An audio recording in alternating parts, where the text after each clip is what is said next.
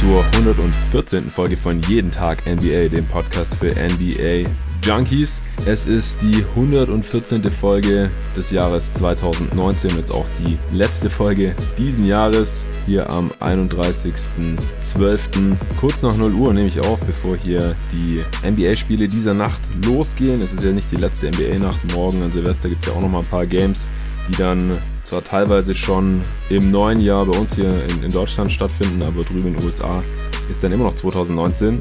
Wie dem auch sei, aus meiner Sicht geht ein super Jahr zu Ende, auch was dieses Podcast-Projekt angeht. Ein sehr erfolgreiches Jahr. Es lief alles noch viel besser, als ich mir das erträumen konnte. Leider kann ich jetzt gerade nicht mehr ganz dem Namen gerecht werden, wie ihr sicherlich alle mitbekommen habt und wie ich hier auch schon 50.000 Mal erklärt habe, weil ich nicht ganz die Zeit finde, neben meiner Masterarbeit neben meinem Job und noch einem anderen journalistischen Projekt, dem ich gerade noch nachgehe. Wenn es nach mir ginge, dann würde ich jeden Tag tatsächlich, zumindest jeden Wochentag wieder einen NBA-Pod rausbringen. Das ist auch, wie gesagt, weiterhin das Ziel. Und im Jahr 2020 wird es auch wieder in Angriff genommen. Ich kann gerade noch nicht sagen, ob das schon im Januar, Februar oder im März dann der Fall sein wird, dass ich die Frequenz wieder deutlich hochfahren werde. Ich werde so lange trotzdem auf jeden Fall am Ball bleiben.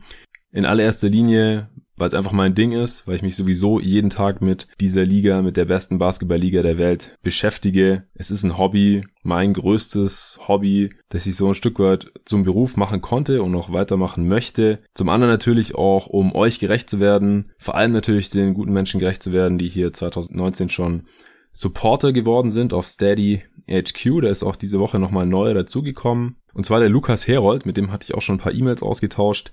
Der hatte vor ein paar Monaten schon gesagt, dass er gerne supporten würde, es aber gerade nicht so drin ist bei ihm, aber dass er an Weihnachten an mich denken wird und er hat sein Wort gehalten. Äh, vielen Dank dir. Er hat das Starter-Support-Paket gebucht, ist jetzt als Starter dabei bei jeden Tag NBA. Außerdem wird es mal wieder Zeit für zwei Shoutouts für Reviews. Man kann mir natürlich nach wie vor Reviews schreiben oder diesen Podcast bewerten auf Apple Podcasts oder wo auch immer ihr jeden Tag NBA hört. Umelum hat geschrieben, richtig guter Pod. Ich freue mich jedes Mal wieder, wenn eine neue Folge erscheint. Ich mag es, dass ich durch dich immer auf dem neuesten Stand bin und eine andere Meinung zu verschiedenen Themen mitgeteilt bekomme. Außerdem feiere ich dass du auch auf deine Hörer eingehst und dich mit unseren Verbesserungsvorschlägen beschäftigst und diese probierst umzusetzen. Ich persönlich fände es noch cooler, wenn du noch öfters Folgen bringen könntest. Mega geiler Pod. Man merkt, dass du dir Gedanken machst und deine Meinung mit uns teilen willst. Ja, finde ich super, dass man das merkt. Dann habe ich mein äh, Ziel erreicht. Und ja, wie gesagt, also ich fände es auch noch cooler, wenn ich noch öfters Folgen bringen könnte. Und ich werde es auch definitiv wieder umsetzen. Die Frage ist gerade nur wann. Ich kann es noch nicht ganz absehen, deswegen will ich ja auch nichts versprechen, was ich da nicht halten kann. Aber es wird definitiv 2020 passieren. Klasse Pod sagt Chris Boucher. Mach weiter so in 2020. Danke euch für eure Reviews. Danke nochmal an Lukas für den Support auf Steady HQ slash jeden Tag NBA könnt ihr dieses Projekt unterstützen. Da gibt es drei verschiedene Pakete zur Auswahl. Oder ihr bucht einfach was über einen meiner Sponsoren. My Müsli geht noch bis heute, bis zum 31.12. Also falls ihr den Pod heute jetzt direkt hört, könnt ihr heute noch ein Müsli bestellen bei mymüsli.com slash jeden Tag NBA und bekommt ein kostenloses Probierpaket dazu. Das gilt noch heute und ansonsten ist diese Folge wieder von Blinkist gesponsert, dem ersten Sponsor bei jeden Tag NBA und es wird 2020 auch weitergehen mit Blinkist. Was Blinkist genau ist, erfahrt ihr ungefähr in der Mitte dieses Podcasts, falls ihr es noch nicht kennt. Da bekommt ihr jedenfalls auch einen fetten Rabatt aufs Jahresabo, wenn ihr über meinen Link bucht. So, jetzt geht's endlich weiter mit dem zweiten Teil des NBA Power Ranking Updates mit den Top 15 in der letzten Folge. 113 vor einer Woche gab's Teil 1, die Flop 15, die Plätze 13 bis, äh, 30 bis 16. Folgerichtig geht's heute weiter mit den Plätzen 15 bis 1. Und wir steigen direkt ein mit Platz 15. Da stehen meine heißgeliebten Phoenix Suns noch. Sie sind um drei Plätze abgerutscht seit dem letzten Update, denn es lief leider nicht besonders gut. Nur vier Siege und elf Niederlagen aus den letzten 15 Spielen sind deswegen jetzt weit unter 500 abgerutscht. Also da sagt man ja so weit unter einer ausgeglichenen Bilanz stehen bei 12 Siegen und 20 Niederlagen insgesamt, haben aber nur ein leicht negatives Netrating und steuern damit noch auf 37 Siege zu, immerhin. Also bevor sich jetzt hier einer beschwert, hey, die Suns haben nur 12 Siege, wieso hast du die noch auf Platz 15 stehen, du alter Homer? Ja, es gibt tatsächlich nur ein Team, das ein besseres Net-Rating hat als die Suns. Von den Teams, die ich unter ihnen eingeordnet habe. Und das sind halt die Oklahoma City Thunder. Warum ich die Thunder unter den Suns und noch ein paar anderen Teams gerankt habe, habe ich ja in der letzten Folge erklärt. Und ich wollte es echt nicht jinxen, aber blöderweise ist auch wirklich kurz nachdem ich die Folge rausgebracht habe, dann Danilo Gallinari ausgefallen. Und ich glaube nicht, dass sie seinen Ausfall auf Dauer verkraften können. Bei Chris Paul ist dieses Risiko ja leider nach wie vor auch noch vorhanden, dass er jetzt nicht gerade 80 Spiele macht oder so. Und deswegen bin ich da aktuell noch ein bisschen skeptisch, dass die Thunder ihren guten Rekord halten werden. Zurück zu den Suns. Die sind auf Platz 15, haben gerade die absolute Seuche Baines hat viele Spiele verpasst, jetzt schon diese Saison ungefähr die Hälfte. Rubio hat einige Spiele ausgesetzt wegen verschiedenen Blessuren. Booker hat drei Spiele in Folge verpasst wegen einer Verletzung am Handgelenk. Und machen wir uns nichts vor, wenn Booker fehlt oder Rubio oder Baines oder noch schlimmer, gleich mehrere von denen, dann ist Phoenix halt direkt wieder Lottery-Material, nicht viel besser als in der letzten Saison. Dann kommt Aiton endlich zurück gegen die Clippers und knickt sofort wieder um, hat jetzt schon wieder fünf Spiele verpasst im Spiel heute Nacht gegen die Blazers könnte er eventuell wieder eingesetzt werden. Ich denke eher nicht. Das war jetzt vorhin das allerneueste Update, dass er nicht ganz sicher raus ist, sondern dass man es halt kurz vor dem Spiel nochmal checkt, wie fit er ist. Fakt ist, er konnte den Suns nicht mehr für ein ganzes Spiel helfen, seit er von seiner Suspendierung zurückkam. Das wurde dann auch nicht gewonnen gegen die Clippers. Dazu kommt dann auch noch das größte, in Anführungsstrichen, Pech in knappen Spielen der Liga.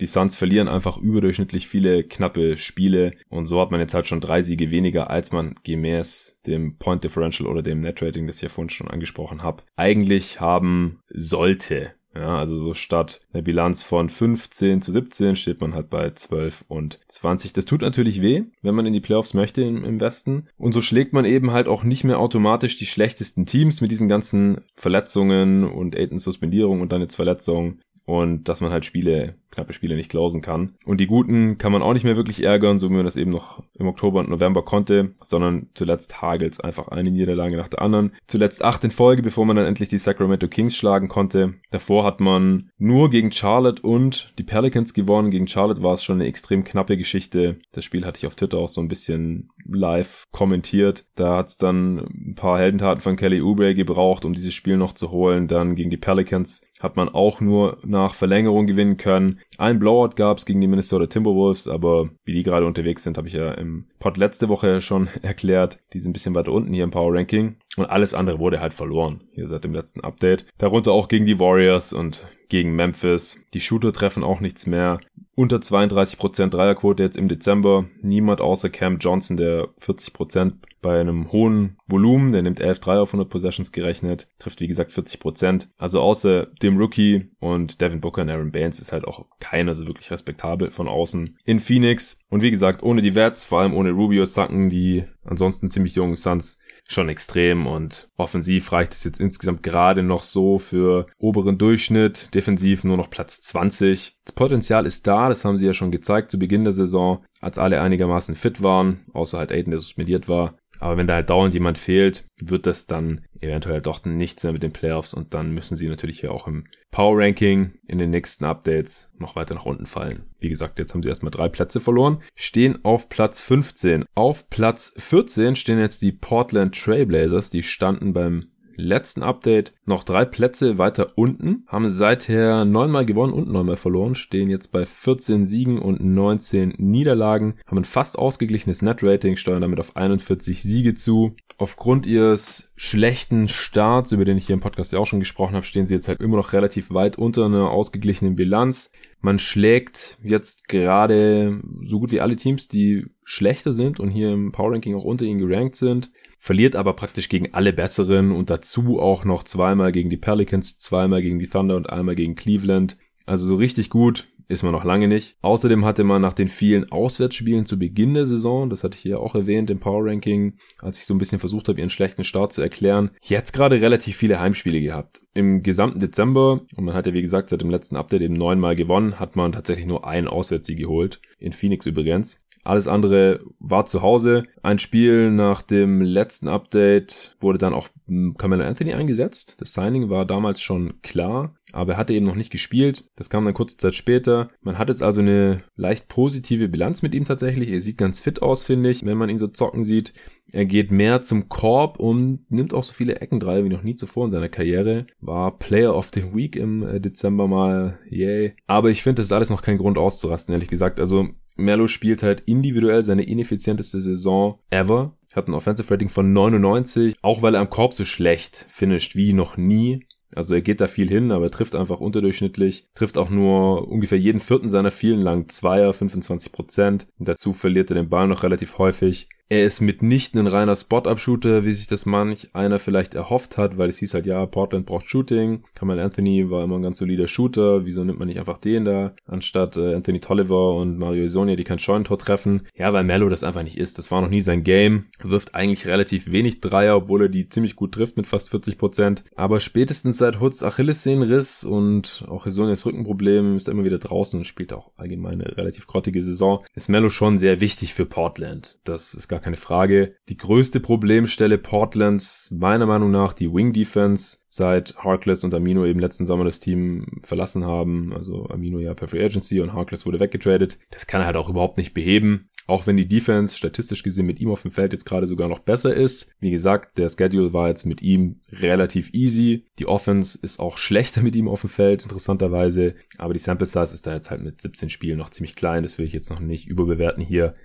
Sollte man aber auf jeden Fall im Auge behalten, aber für dieses Power Ranking Update hat es auf jeden Fall mal für einen kleinen Sprung von drei Plätzen nach oben auf Platz 14 gereicht für die Blazers. Bei den Plätzen 13 bis 1 haben die meisten Teams so ganz grob eine Bilanz von 10 und 5. Ist mir aufgefallen. Also gibt's kleine Abweichungen, aber so im Groben haben die meisten dieser Top 13 ungefähr 10 mal gewonnen und ungefähr 5 mal verloren. Mit drei Ausnahmen. Ein Team hat nur ungefähr so oft gewonnen wie verloren. Und zwei Teams haben fast gar nicht verloren. Zu denen komme ich dann nachher noch. Die Nets sind keins dieser drei Teams, sondern gehören eben zu diesen Teams, die ungefähr zehnmal gewonnen und fünfmal verloren haben. Und zwar stehen sie bei 11 und 6 seit dem letzten Update, haben damit jetzt eine Bilanz von 16 und 15, ungefähr ausgeglichenes Net-Rating, steuern damit auf 41 Siege zu auf die restliche Saison hochgerechnet. Diese 11 und 6 haben sie ja ohne Kyrie Irving geschafft, der immer noch draußen ist mit seiner etwas mysteriösen Schulterverletzung, wo keiner genau weiß, wie lange die ihn noch draußen halten wird. Die Defense wird immer besser. In den letzten zwei Wochen ist man tatsächlich Vierter im Defensive Rating, habe ich gesehen. Die Defense insgesamt leicht überdurchschnittlich, die Offense leicht unterdurchschnittlich und so halt wie gesagt, ungefähr ausgeglichenes Net-Rating. Und das halt in einem Team, in dem Garrett Temple die viertmeisten Minuten gespielt hat und Janan Musa fast so viele Minuten wie Kyrie Irving und mehr als Chris LeVert diese Saison bisher. Der sollte jetzt auch bald zurückkommen, heißt zwar jetzt auch schon seit ein, zwei Wochen, habe mir dann auch direkt mal in einem Manager-Game wieder geschnappt, hat sich aber noch nicht ausgezahlt, bisher wurde noch nicht wieder eingesetzt, aber es heißt jetzt eben schon länger an jedem Spieltag, dass er jetzt eigentlich vielleicht wieder spielen könnte, kann also nicht mehr allzu lang dauern, wie gesagt, bei Kyrie Irving könnte sich das noch ein bisschen hinziehen, man muss dazu sagen, die Nets hatten jetzt in letzter Zeit auch den einfachsten Schedule der Liga. Man schlägt fast immer die Teams, die man schlagen sollte, also alle Teams, die hier unter ihnen gerankt sind, außer die Spurs, gegen die hat man mal verloren. Und ansonsten auch noch einmal gegen die Knicks und einmal gegen die Hornets. Die Hornets hat man da selbst zweimal geschlagen.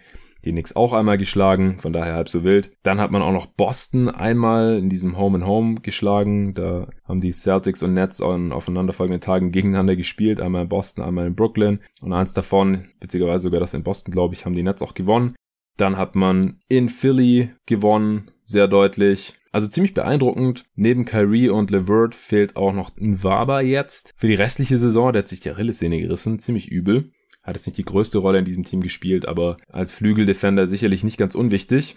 Ansonsten habe ich noch einen Tinder-Stat und zwar Torian Waller Prince spielt eine offensiv richtig gruselige Saison. So sieht die Extension, die er ja kurz vor Beginn dieser Saison noch unterschrieben hat, nicht besonders gut aus. True Shooting von unter 50%, Offensivrating von 94, trifft zwar 36% seiner Dreier, aber eben unter 50% am Ring. Das ist unterirdisch, zieht überhaupt keine Freiwürfe, begeht viele Turnovers, obwohl er kaum irgendwas vorbereitet, spielt keine Assists. Also mit 36% von Downtown nur ein Offensivrating von 94 zu haben, das muss man erstmal hinbekommen. Insgesamt bin ich einfach gespannt, wie es dann mit Kyrie weitergeht. Seine Teams haben die letzten Saisons, ja also auch schon in Boston komischerweise öfter mal ohne ihn besser performt als mit ihm, so jetzt halt auch bei den Nets. Da hat ja jetzt Spencer Dinwiddie die Hauptlast übernommen als Starter und es wird auf jeden Fall interessant zu sehen, wenn er dann irgendwann zurückkommt, vielleicht ja noch vor dem nächsten Power Ranking Update, wie es dann eben mit ihm zusammen läuft. Aber wie gesagt, bis auf weiteres habe ich sie jetzt hier auf Platz 13. Und damit haben sie fünf Plätze gut gemacht übrigens im Vergleich zum letzten Update. Und damit sind sie auch der Aufsteiger dieser Folge. Auf Platz 12 haben wir ein Team,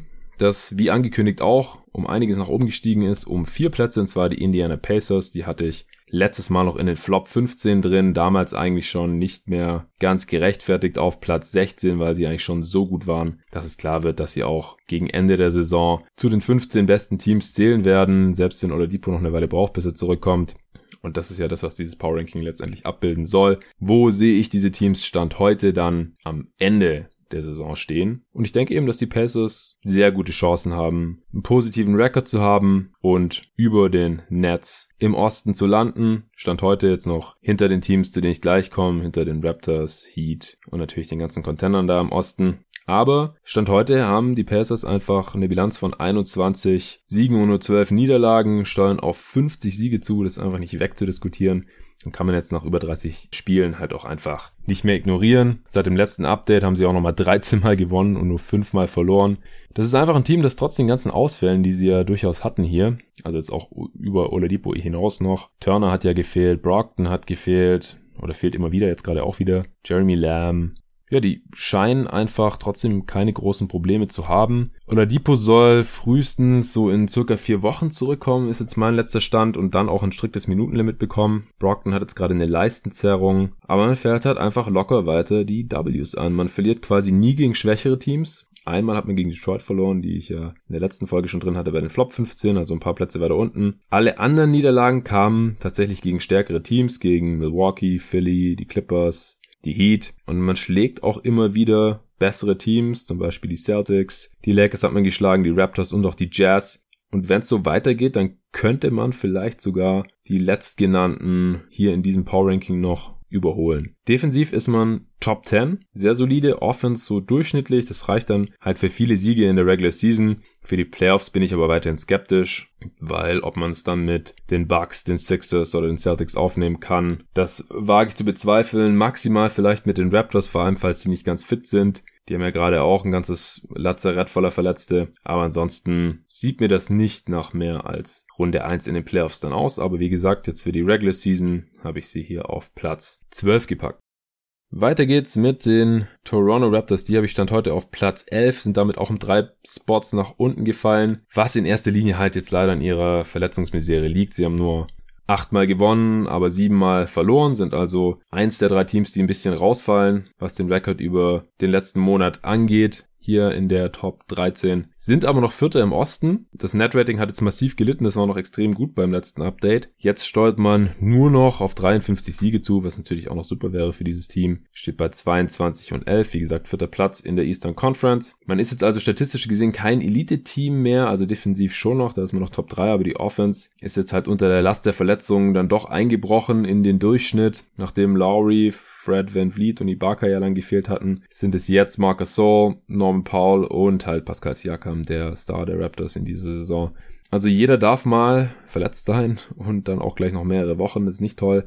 Einspringen dürfen jetzt Patrick McCaw, Rondy Hollis Jefferson und Chris Boucher. Umso beachtlicher eigentlich, dass man Ende November dann eine 7-Game-Winning-Streak hatte und Mitte Dezember noch eine 5-Game-Winning-Streak. Auch weil man wirklich ausnahmslos alle schlechteren Teams schlägt, auch wenn es gegen Dallas ohne Doncic die größte Aufholjagd der Franchise-Geschichte gebraucht hat. Da waren wir nämlich schon mit 30 hinten und hat das Ding im vierten Viertel mit einer Full Court Press noch drehen können.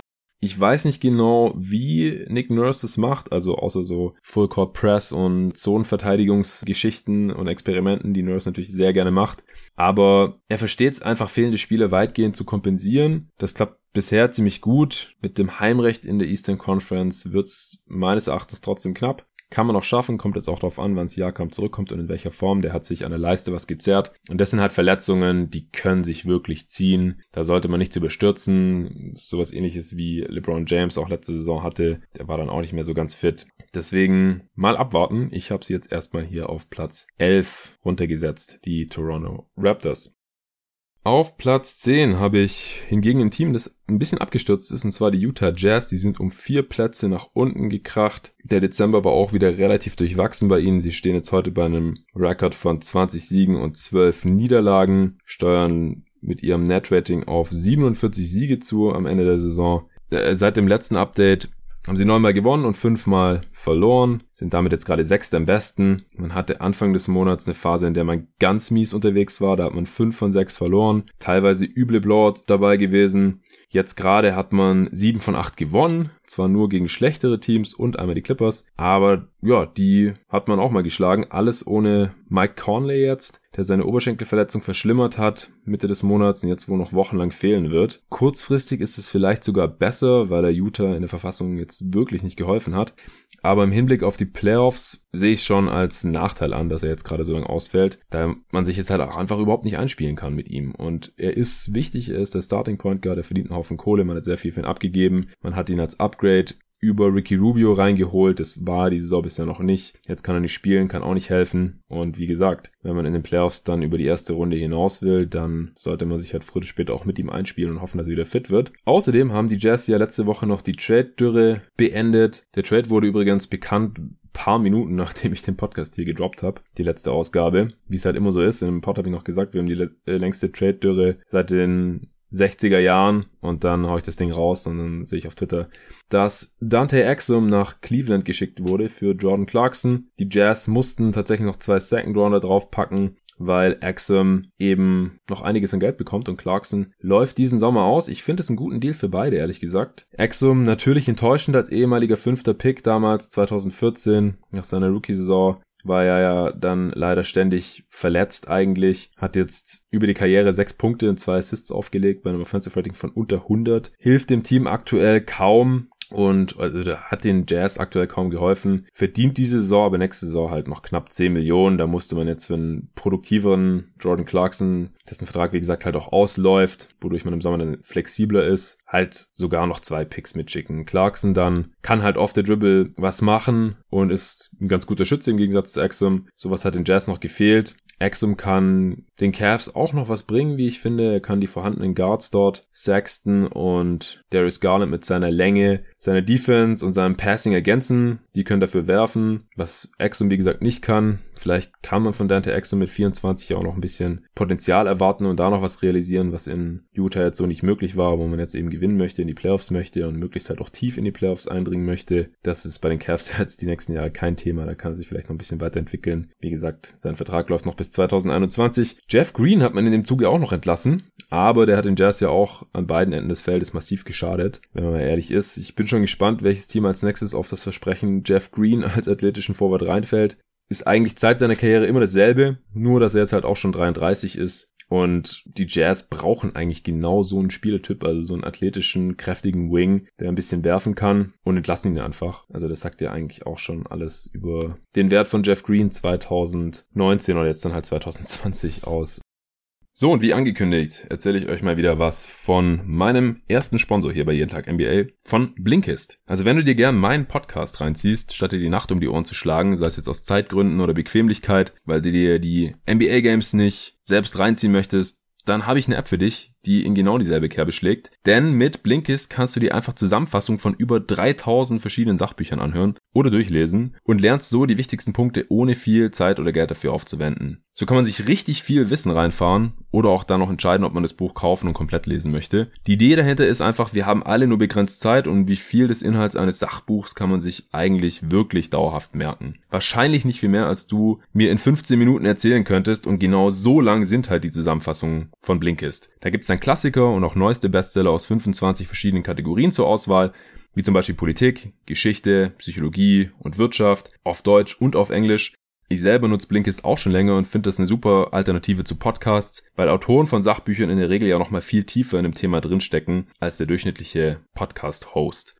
Falls sich das für dich jetzt also interessant anhört, dann geh doch mal auf blinkist.de slash jeden Tag NBA. Da bekommst du dann 25% Rabatt auf das Jahresabo Blinkist Premium und davor noch eine Woche gratis zum Ausprobieren obendrauf. Also egal, was dich jetzt interessiert oder was deine persönlichen Ziele sind, auf Blinkist gibt's bestimmt was für dich und jeden Monat kommen noch 40 neue Titel dazu. Manche können sogar beim Analysieren von NBA-Spielen helfen, zum Beispiel Schnelles Denken, Langsames Denken von Daniel Kahneman wo erklärt wird, wie uns unser eigenes Gehirn dazu verleitet, falsche Rückschlüsse zu ziehen. Zum Beispiel, wenn wir jemanden für einen schlechten Defender halten und dann sehen wir ein Spiel von ihm, in dem er eigentlich gut verteidigt, dann tendiert unser Gehirn automatisch dazu, das Gute zu übersehen und sich die schlechteren Szenen zu merken. Und damit man das vermeiden kann, muss man sich dieses Biases erstmal bewusst sein. Deswegen finde ich das unglaublich spannend und nützlich, nicht nur, aber auch im NBA-Bereich. Schnelles Denken, langsames Denken von Daniel Kahneman könnt ihr euch auf Blinkist die Zusammenfassung anhören oder durchlesen. Geht einfach auf blinkist.de slash jeden Tag NBA und sichert euch durch meinen Link die 25% Rabatt und die Gratiswoche und helft obendrein mir dabei, dieses Projekt langfristig voranzutreiben und abzusichern, indem Blinkist dann der Sponsor hier bleibt. Also nochmal, blinkist.de slash jeden Tag NBA. Auf neun habe ich die Houston Rockets, die sind damit um zwei Plätze nach oben geklettert, haben neunmal gewonnen und fünfmal verloren. Seit dem letzten Power Ranking sind jetzt Vierter in der Western Conference, steuern auf 52 Siege zu, stehen bei 22 und 11 haben eine Top 3 Offense, das ist nicht überraschend, und eine mittelmäßige Defense. Das reicht halt aktuell voll und ganz für den vierten Platz im Westen. Der Schedule war jetzt relativ soft. Man hat nur gegen ein Team, das ich jetzt noch über ihn gerankt habe, also in den Top 8 mal rangehen musste, und zwar gegen die Clippers, die hat man diesmal geschlagen. Aber man schlägt halt fast jeden, den man schlagen sollte auch. Ausnahme auf großer Bühne war jetzt an Weihnachten, wie sicherlich die meisten mitbekommen haben. Da hat man gegen die Warriors verloren. Also die Rockets leisten sich da schon noch hier und da mal einen Ausrutscher, aber im Großen und Ganzen überrollt man mit der guten Offense, natürlich angeleitet von James Harden, in der Regular Season die allermeisten schwächeren Teams. Aktuell hat man ein ziemliches Lazarett offen. Letzte Nacht haben Westbrook, Harden, Capella, Chandler und natürlich die Langzeitverletzten Jared Green und Nene alle nicht gespielt. Also sechs Spieler. Dafür war Eric Gordon zum ersten Mal wieder zurück seit langem und hat direkt 20 Punkte gemacht als Starter. Ich glaube, Harden und Westbrook haben jetzt nichts Schlimmes. Die sollten sich wahrscheinlich eher ein bisschen ausruhen. Capella fehlt immer wieder. Chandler ist einfach schon ziemlich alt mittlerweile. Von daher denke ich, dass die Rockets eigentlich bald wieder relativ komplett auflaufen dürften. Ansonsten erinnert sich noch jemand, als James Harden unter 40% aus dem Feld geworfen hat, Anfang der Saison, und sich so viele Leute darüber echauffiert haben und es diverse Diskussionen ausgelöst hat, wieso wirft jemand so oft, der keine 40% aus dem Feld trifft, bla bla bla. Dafür hatte circa jeden Freiwurf getroffen damals. Ja, mittlerweile hat sich das alles wieder normalisiert. Harden steht jetzt bei 46% aus dem Feld. 38% von 3 und bei 87% von der Freiwurflinie macht 64% True Shooting bei 38 Punkten pro Spiel. Absolut crazy der Junge, aber das sind ja auch keine Neuigkeiten mehr. Houston auf Platz 9, wie gesagt. Darüber habe ich Miami auf Platz 8, sind auch um einen nach oben geklettert, stehen bei 24 und 8. Mit ihrem Netrating steuern sie auf 53 Siege zu und sie sind eins der beiden Teams, die seit dem letzten Ranking verdammt viel gewonnen und nur sehr wenig verloren haben. Und zwar 12 Mal gewonnen, nur dreimal verloren. Stehen damit jetzt auf Platz 2 im Osten. Alles, obwohl Justice Winslow die letzten zwölf Spiele verpasst hat. Das hilft aber der sechstbesten Offense aktuell in dieser Liga wahrscheinlich noch eher. Defensiv fehlt aber schon, da ist man mittlerweile schon auf Platz 12 abgestürzt, also bewegt sich da Richtung Mittelmaß. James Johnson spielt auch immer noch nicht, aber ansonsten sind alle fit. Gerade jetzt hat man eine Fünfer Siegesserie. Heute Nacht spielt man gegen die Washington Wizards ohne Bradley Beal, wenn ich es richtig im Kopf habe.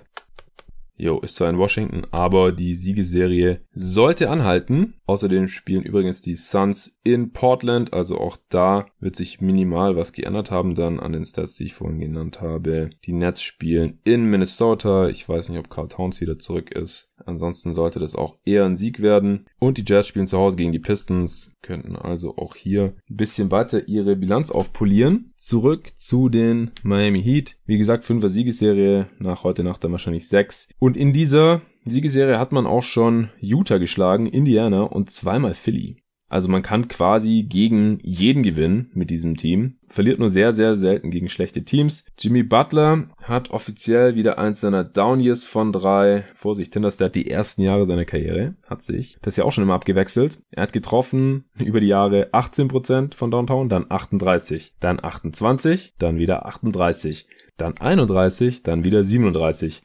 Jetzt hat er mal zwei Saisons in Folge ca. 35% getroffen. Volumen übrigens immer relativ stabil ab seinem dritten Jahr in der Liga. So zwischen vier und fünf genommenen Dreiern auf 100 Possessions. Und jetzt ist er wieder nur bei 28%. Trotzdem insgesamt extrem effizient. 120er Offensivrating, weil er Freiwürfe wie verrückt zieht und die mit 83% trifft. bin gespannt, ob seine Dreierquote jetzt da unten bleibt und er somit sich selbst auch treu bleibt und halt einfach immer wieder total einbricht, was seine Quote angeht. Aus unerfindlichen Gründen eigentlich. Ansonsten, der aufmerksame Hörer hat sich vielleicht gefragt, wieso steuern die Heat nur auf 53 Siege zu, wo sie bei 24 und 8 stehen. Und Toronto steht bei 22 und 11 und die Rockets auch. Und die steuern auch auf 52 oder 53 Siege zu. Das liegt einfach daran, dass Miami jetzt schon 3,5 Siege mehr hat, als sie gemäß ihrem Net-Rating haben sollten, in Anführungsstrichen. Das sind die meisten Siege über dem Net-Rating der gesamten Liga. Das kommt einfach daher, wenn man tendenziell die knappen Spiele gewinnt und sie nicht verliert. Denn was das Netrating angeht, macht es ja fast keinen Unterschied, ob man ein Spiel jetzt mit einem Punkt gewonnen oder verloren hat. Das Netrating ist fast identisch. Aber in der Bilanz macht es natürlich einen großen Unterschied, ob man einen Sieg oder eine Niederlage mehr oder weniger hat. Und wenn man halt öfter dann knapp gewinnt als knapp verliert, dann weicht halt die Bilanz relativ weit vom Netrating ab. Und das ist bei den Heat halt der Fall. Wie gesagt, 3,5 Siege mehr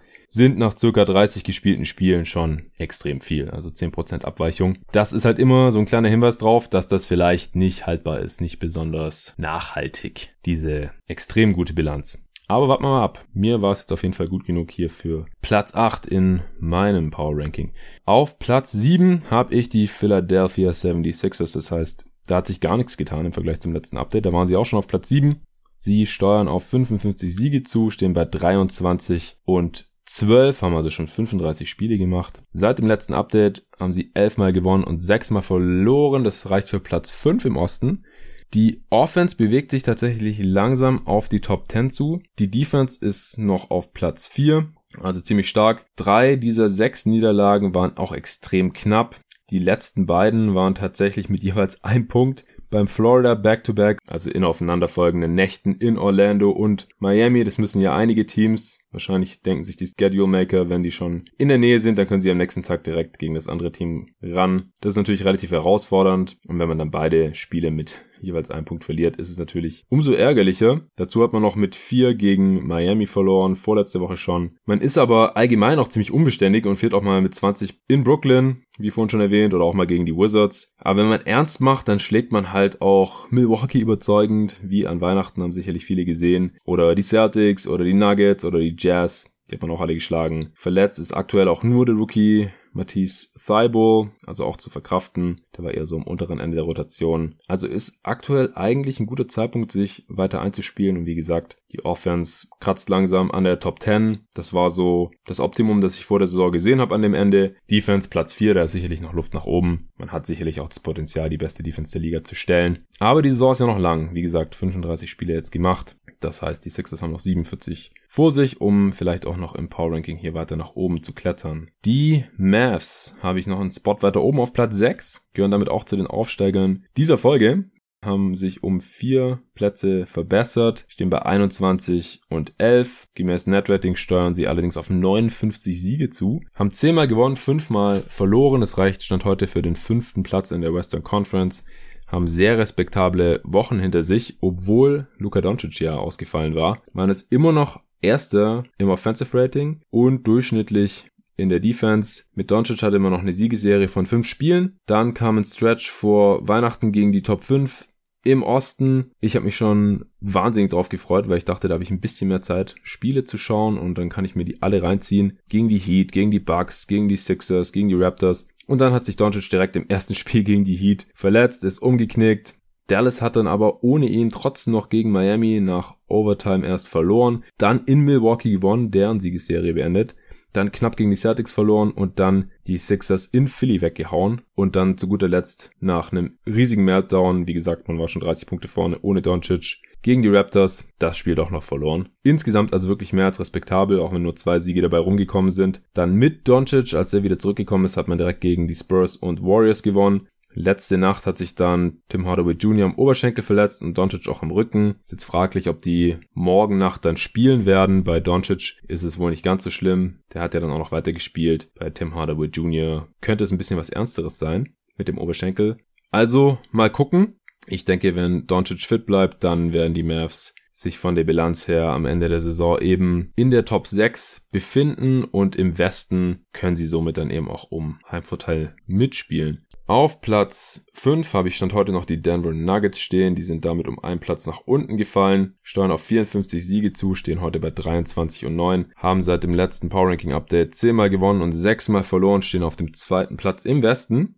Seitdem ich das letzte Mal über sie gesprochen habe, haben sie erstmal nur eins von sechs Spielen gewonnen. Das war gegen die Knicks dann aber neun von zehn und die eine Niederlage war halt die an Weihnachten gegen die Pelicans, die wahrscheinlich viele gesehen haben. Da hat sich anscheinend dann auch Millsap am Knie verletzt, hat er ja dann nicht so viel gespielt, es wurde nicht direkt bekannt, aber jetzt hat er eben schon ausgesetzt, seither startet Jeremy Grant. Außerdem hat jetzt auch noch Gary Harris letzte Nacht ausgesetzt. Dafür ist dann Michael Porter Jr. für ihn gestartet, der Rookie, der letztes Jahr gar nicht spielen konnte und hat direkt 8 von 10 aus dem Feld getroffen für 18 Punkte und 6 Rebounds, also ziemlich nice äh, als erster Start in seiner Karriere. Während der Phase jetzt, wo sie 9 von 10 gewonnen haben, sehen die Nuggets eher wie das Team aus, das viele erwartet haben weil sie sind jetzt Zweiter in der Offense und nur noch mittelmäßig in der Defense. Der Schedule ist aber zurzeit auch extrem soft. Mit den Lakers war gerade mal ein gutes Team dabei und da hat auch noch LeBron gefehlt, deswegen konnte man die ziemlich überzeugend schlagen. Jokic kommt aber auch so langsam im Fahrt und deswegen habe ich die Nuggets hier jetzt nur um einen Spot nach unten gedroppt und es reicht noch für Platz 5. Den vierten Platz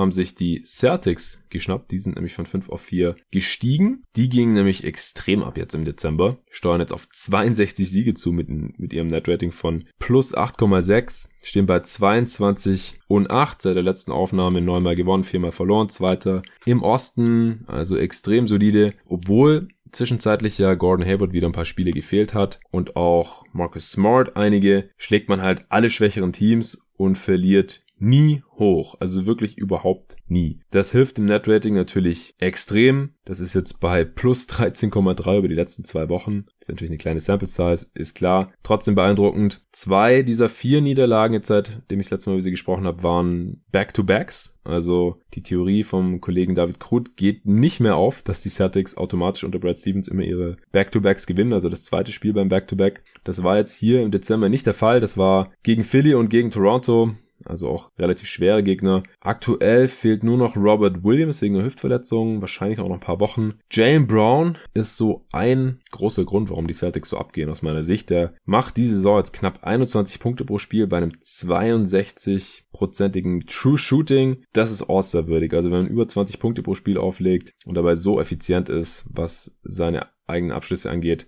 das ist schon alle Ehren wert.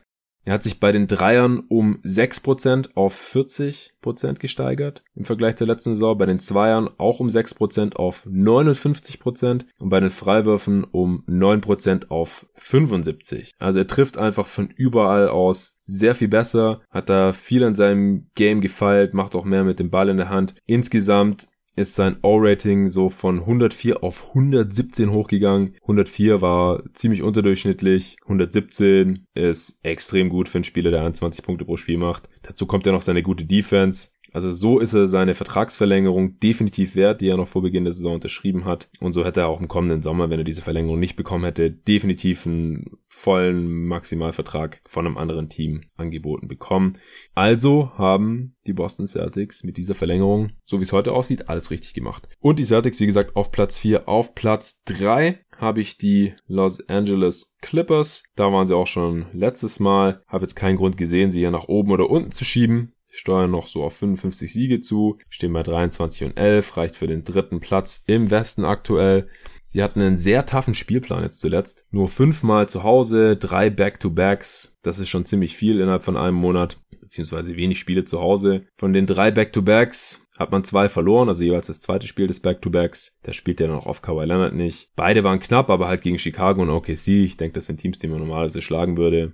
Man kann gegen schlechte Defenses wie die der Wizards oder Hawks auch mal 150 Punkte raushauen, haben sie gemacht, schon in dieser Saison und die beste Offense der Liga auch mal unter 100 Punkten halten gegen Dallas, haben sie auch gezeigt Ende November. An Weihnachten hat man wieder gegen die Lakers gewonnen, wie auch schon im Season Opener. Alle sind gerade fit. Aber Kawhi wird natürlich immer wieder geschont. Wie gesagt, da hat sich nichts dran geändert. Insgesamt hat er jetzt schon 9 von 34 Spielen ausgesetzt. Also mehr als jedes vierte tatsächlich. Paul George spielt sechs Minuten weniger als letzte Saison. Das ist sicherlich auch noch eine Vorsichtsmaßnahme. Aber macht auch normiert auf 100 Possessions weniger als noch letzte Saison für die Thunder, wo er Dritter im MVP-Voting geworden ist. Also außer, dass er mehr Dreier nimmt und minimal mehr Assists spielt, sind eigentlich alle Zahlen zurückgegangen bei Paul George. Macht auch mehr Turnovers und ist insgesamt halt dadurch auch ineffizienter. Also ist noch nicht wieder ganz derselbe Spieler wie noch letzte Saison bei den Thunder, aber auch das würde ich jetzt hier noch nicht überbewerten, aber sollte man auf jeden Fall mal im Auge behalten. Und es reicht insgesamt, wie gesagt, hier noch für Platz 3 in meinem Power Ranking. Auf Platz 2 auch immer noch die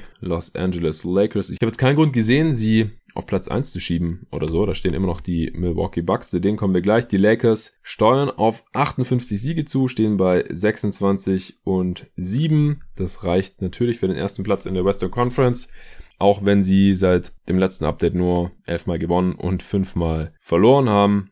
Der Zeitraum seit dem letzten Update ist geprägt von Streaks. Erst hatte man zehn Spiele in Folge gewonnen, was dann von den Mavs beendet wurde. Dann hat man wieder sieben in Folge gewonnen, sechs davon auch auswärts und gegen schlechte und gute Teams. Also der Schedule ist jetzt wirklich nicht mehr easy, wie es ja eben zu Beginn der Saison noch oft betont wurde.